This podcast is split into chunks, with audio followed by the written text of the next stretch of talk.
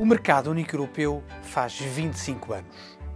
Hoje parece fácil circular livremente dentro da União, mas o mercado único, que é uma das maiores e mais acarinhadas conquistas da Europa, só entrou em vigor em 1993.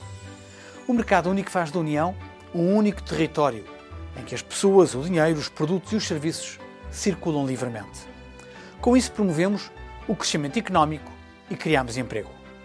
Estava previsto já no Tratado de Roma em 1957, mas foram necessários anos para avançar no processo de integração que colocasse em prática as chamadas quatro liberdades: a livre circulação de bens, capitais, serviços e pessoas. A crise económica e institucional na Europa dos anos 70 e 80 levou o chanceler alemão Helmut Kohl, o presidente francês François Mitterrand e o presidente da Comissão Europeia Jacques Delors a promoverem a criação de um mercado interno para a Europa sem obstáculos. Centenas de barreiras técnicas, jurídicas e burocráticas ao comércio livre e à livre circulação entre os países foram suprimidas graças a uma série de reformas.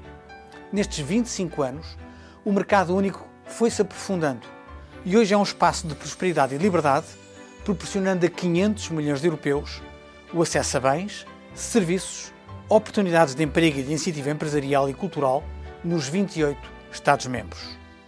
Associado à cidadania europeia, o mercado interno envolve a possibilidade de residir, trabalhar e estudar noutro Estado, a proteção e harmonização dos direitos dos consumidores, a melhoria na segurança alimentar na Europa, as telecomunicações, o reconhecimento de diplomas, os contratos públicos europeus, a entrega transfronteiriça de encomendas, as tarifas aduaneiras, o mercado de energia, entre muitos outros exemplos.